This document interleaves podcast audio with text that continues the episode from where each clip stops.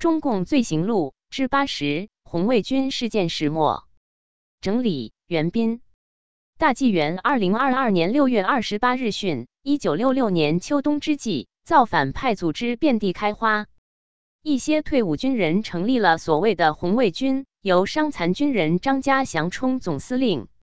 据说张家祥打过仗，因伤残退伍，但不知什么原因没有得到应有的待遇。退伍后在淮南市东部做鞋匠，给人补鞋子。据一位叫楚乔的作者在华夏知青网发文介绍。红卫军起于淮南，迅速扩展到全省，接着扩展到全国，成为全国退伍军人专一、统一的造反组织，起名叫二十三省红卫军革命造反总司令部，还把年逾花甲的安徽省民政厅副厅长于德水拉了进来。于德水是个老革命，一九三一年参加农民协会，一九三五年参加中共胶东特委发动的胶东农民武装暴动。抗日战争时期当过团长，国共内战时期当过军分区司令员、省军区副司令员。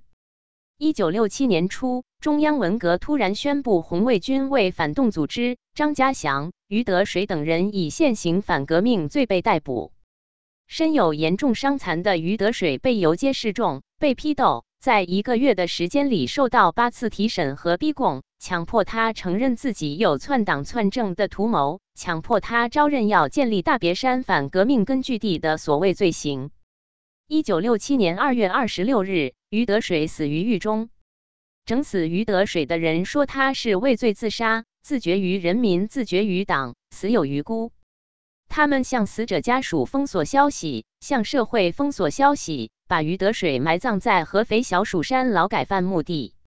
在社会上，一些造反派组织不知其人已死，继续用大字报攻击、污蔑、谩骂于德水，继续叫嚣要抓于德水游街示众、开批斗会。后来得到了消息，十月二十七日上午，一百多名造反派跑到于德水的坟墓上蹦跳叫骂，随后用石头砸烂墓户，撬开棺木，浇上汽油。点火焚尸。一九六七年春夏之际，全国各地进入全面武斗时期。张家祥得以脱身，重新建立造反组织，并与齐胖子等人拉起武斗队伍。齐胖子也是退伍军人，退伍后在谢家集区与一些战友筹办了光荣饭店，他自己当经理，生意做得很好。当时时，人人参加组织，人人革命造反。年轻气盛的齐胖子不可能站在局外。张家祥的组织成了专业武斗队伍，多次寻找对立的一派打仗，在淮南市极有名气。小伙子打赌，往往会说：“谁要是不凭良心，叫他出门碰上张家祥。”后来，张家祥疯狂到甚过土匪，火烧高皇寺，杀害无辜农民，震惊整个淮南地区，犯下了不可饶恕的罪行。一九六七年十月十七日，中央文革小组发出造反派必须大联合的通告，接着就命令武斗组织缴枪。齐胖子没有把问题看得有多么严重。有一天，他站在光荣饭店门口，抱着冲锋枪往天上开火，打光一梭子，再换一梭子，直到把所有子弹全部打光，然后把空枪往肩上一撂，对着看热闹的熟人们说：“走喽。”俺们缴枪去了，缴枪不杀。张家祥是个老奸巨猾的家伙，他自知罪孽深重，不会有好下场，所以不肯缴枪。不肯缴枪就来硬的，由军队、武装民兵组织抓捕队前去抓他。张家祥的队伍都是当地的工人、市民，乌合之众，一看形势不妙，大家都走散了，或是投降了。亮的张家祥孑然一身，束手就擒。很快传出齐胖子也在逮捕之列的消息。初冬的一天晚上，他跑到了宋某的家里，他们以前是酒肉朋友。喝酒的时候，齐胖子哭了，哭得很伤心。